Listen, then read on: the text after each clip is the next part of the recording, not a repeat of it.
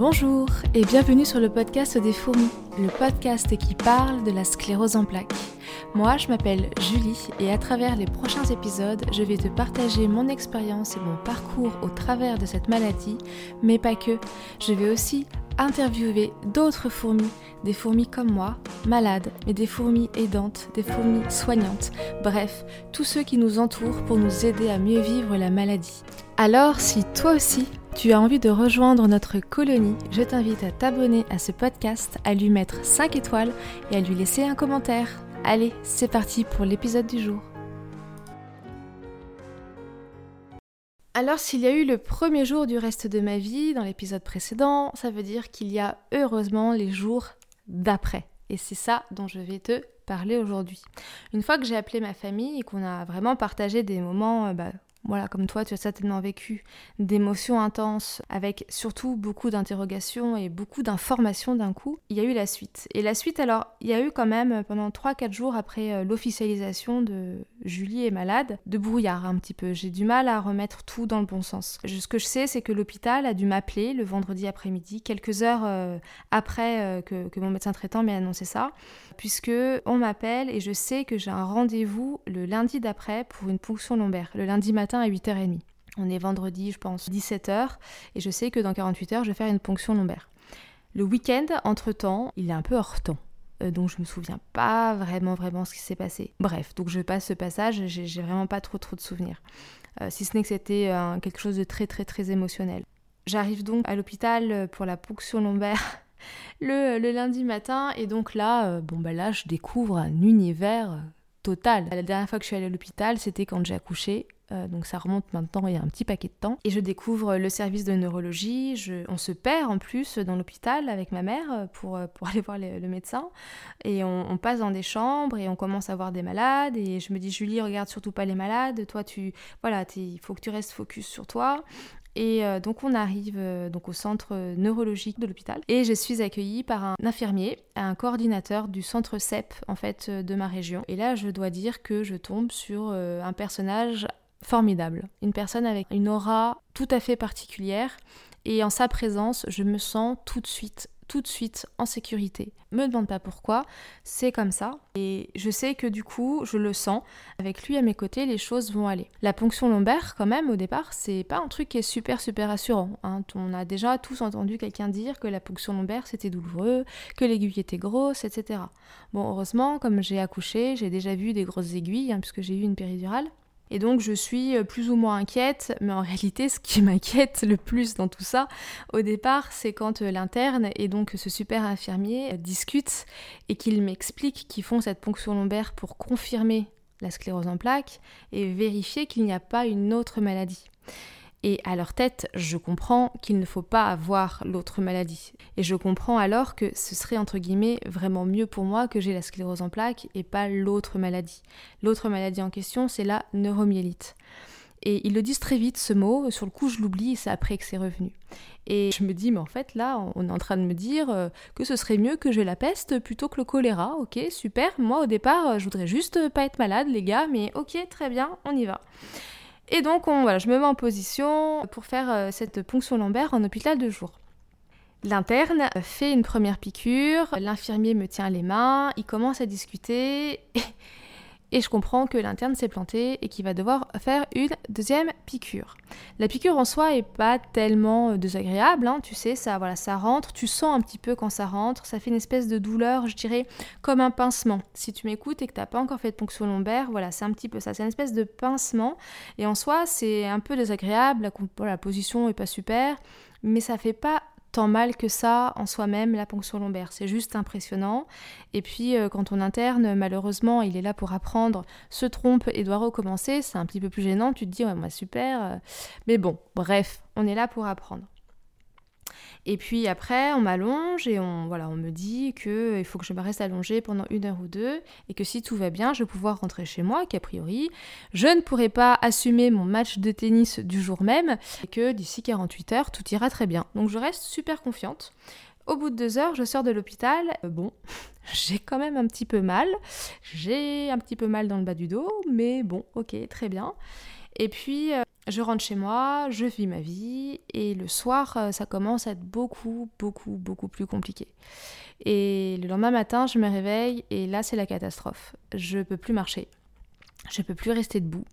Je sais pas ce qui m'arrive, et je ne comprends pas. C'est-à-dire que je me dis, mais ça y est, en fait, la maladie, euh, ça y est, elle est là, elle, a pris toute la place. Moi, j'ai toutes les informations euh, des deux derniers jours dans ma tête. J'arrive pas à faire le tri. Et dès que je me lève, j'ai une espèce de mal de tête, j'ai envie de vomir, j'ai la tête qui tourne. Je peux vraiment pas rester debout. Marcher de mon lit à mon salon, c'est très, très, très compliqué. Et je sais pas comment je vais faire. Je suis seule avec mon fils. Et ce jour-là, c'est à moi de m'en occuper. Je suis censée l'amener à ses activités. Et je me rends compte que j'en suis incapable. Et là, je découvre en fait ce que ça veut dire d'être physiquement incapable de quoi que ce soit. Et ça me fait complètement paniquer. J'appelle évidemment l'hôpital et là on m'explique que ben il faut que je reste allongée le plus souvent possible et que je boive beaucoup beaucoup beaucoup parce que ça peut arriver que voilà après une ponction lombaire on est pendant 24 heures un petit coup de mou.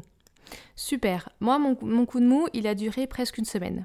Pendant presque une semaine, j'ai cru que je pouvais pas marcher et que j'allais pas y arriver en fait, et que ma tête euh, allait pas s'en remettre. J'avais des espèces de céphalées dans le bas du cerveau. Enfin, c'était franchement. Euh, et donc j'ai découvert que j'avais fait le fameux syndrome post-ponction lombaire qui arrive dans certains cas. Bon, je dois reconnaître que ça, j'aurais aimé être au courant avant, parce que ça a été très très difficile à vivre et que j'en avais pas besoin avec déjà l'annonce de la maladie. Donc moi j'ai eu cette ponction lombaire le lundi. Quelques jours après, j'étais censée partir en van, conduire le van d'un copain pour partir à l'aventure avec une amie pendant 10 jours. Et je me suis mis en tête que je partirais quand même faire euh, ce tour que j'avais prévu en van. Et je suis partie le jeudi. Sincèrement, est-ce que c'était très prudent? Je suis pas vraiment sûre parce que j'avais vraiment du mal à rester assise très longtemps. J'avais mal dans les jambes, j'avais encore un peu de mal à me déplacer, mais euh, je me suis dit, je sais pas, j'ai une espèce d'urgence à vivre hein, depuis euh, ce 1er juillet 2022. Il était hors de question que, ok, euh, la ponction lombaire m'avait mis KO 3-4 jours, mais maintenant ça suffisait, il fallait que je reprenne, il fallait que j'avance. Et je suis partie euh, explorer le sud de la France et j'ai été au festival des déferlantes euh, le vendredi soir et j'ai pris sur moi pour euh, tenir ce concert. Il y avait Mathieu Chédid, donc autant vous dire que voilà, j'avais de quoi avoir la motivation. Mais ça a été sacrément intense quand même de rester debout alors que j'avais si mal et que j'étais si inquiète de la suite des événements. J'ai fait ce tour en van et quand je suis rentrée de ce tour en van, il y avait ma deuxième IRM qui était prévue, l'IRM cérébrale. Et si les RM médulaires avaient donc montré quelques plaques, j'espérais de tout cœur qu'il n'y ait rien à la tête. Vous savez, je pense que toi qui m'écoutes, maintenant si on te pose la question qu'est-ce que tu préfères avoir entre des jambes et des bras, tu connais la réponse. Et moi, entre ma tête et mon corps, je préfère garder ma tête. Voilà, on, se pose des questions un peu bizarres hein, quand on découvre qu'on a cette maladie. Et avoir euh, des plaques dans la tête, c'était vraiment euh, super angoissant pour moi. Je me retrouve donc de nouveau dans ce tube horrible, avec ce bruit horrible. Et je suis fatiguée, j'ai peur et j'angoisse parce que euh, j'ai trois plaques, j'en veux pas quatre, c'est pas possible.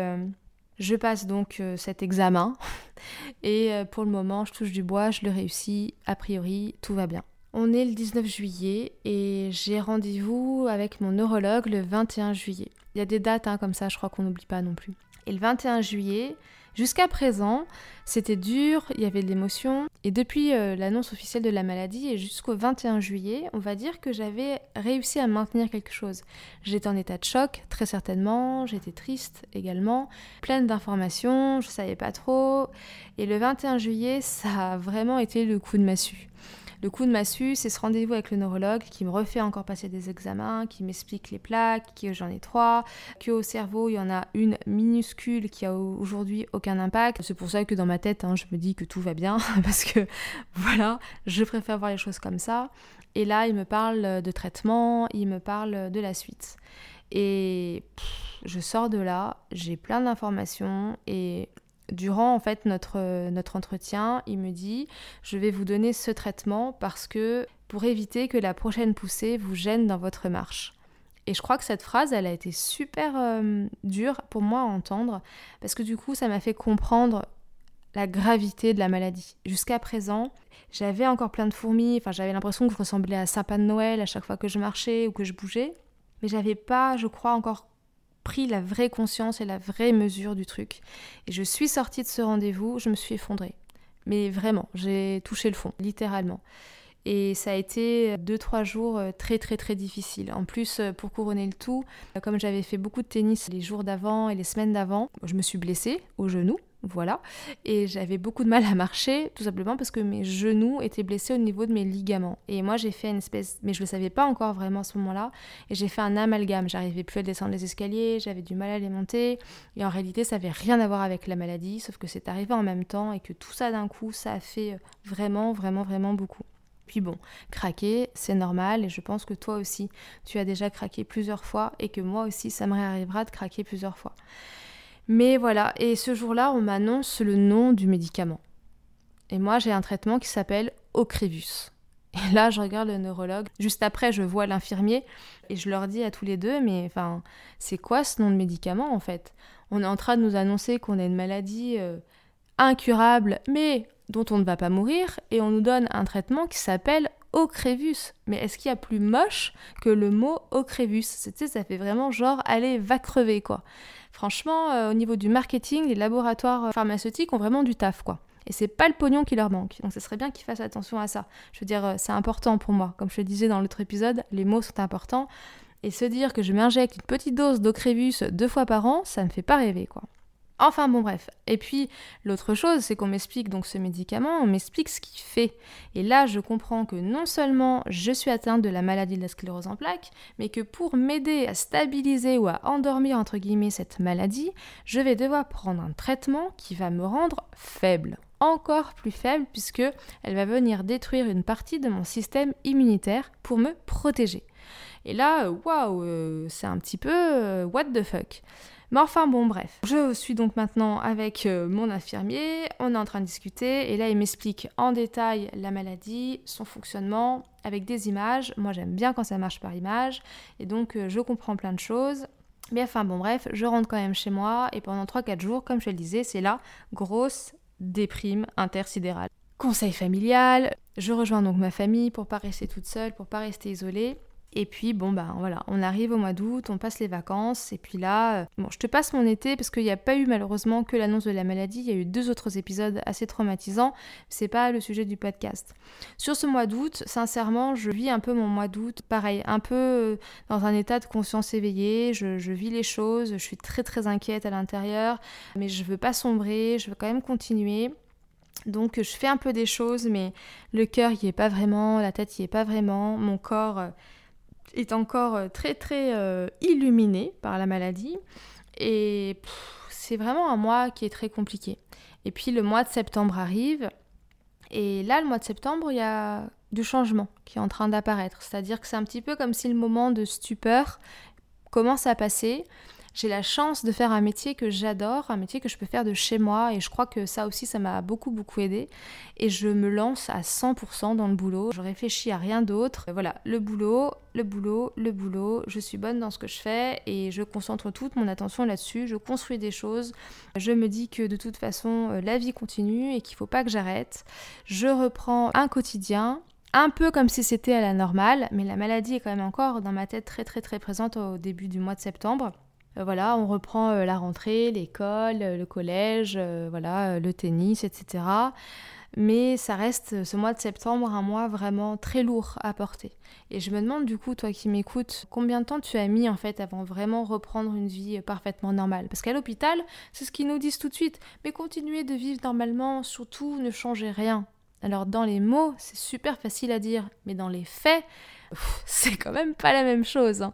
Moi, je trouve, il y a quand même une petite différence. Je pense que le discours pourrait être un petit peu différent. Dire oui, voilà, vous avez une grave maladie, une maladie qui est incurable, votre vie va changer. En réalité, notre vie, elle change. Seulement, on peut faire des choses sans que les choses aient vraiment changé. Bon, je sais pas si je suis très claire dans ce que je viens de dire, mais je pense que tu as compris l'idée. Et petit à petit, le mois de septembre s'écoule, mes symptômes s'amenuisent. Là aujourd'hui, à l'heure à laquelle j'enregistre le podcast, j'ai encore des fourmis un petit peu dans les mains et globalement, ça va mieux. Mais j'ai parfaitement retrouvé ma vision depuis euh, déjà deux mois. Donc je survis du coup à ce mois de septembre et on arrive au 1er octobre, l'anniversaire des trois mois. Et je me rends compte que ça va déjà un petit peu mieux, j'ai certaines appréhensions, mais bon, je continue et en fait je recommence à faire des choses de la vie normale, autre que amener mon fils au collège, que lui faire faire ses devoirs, autre que le quotidien et autre que le tennis. Et donc là, je recommence à sortir, tout simplement. Je recommence à aller librement dans les magasins, à aller boire des verres, à aller en boîte et à faire comme si euh, bah, finalement j'étais tout à fait normale. Et ça fait beaucoup, beaucoup de bien. Et l'idée de ce podcast naît à ce moment-là, quand j'ai commencé à aller un tout petit peu mieux. Et maintenant que ce podcast est lancé et que je t'ai parlé de mon premier jour et des jours d'après, eh bien c'est à ton tour de passer derrière mon micro. Durant le prochain épisode, je recevrai donc mon tout tout premier invité. Voilà, c'est la fin de cet épisode et j'espère qu'il t'a plu. Si oui, surtout, n'hésite pas à le partager autour de toi, à lui mettre 5 étoiles et à laisser un commentaire, histoire de faire grandir en bienveillance cette magnifique colonie.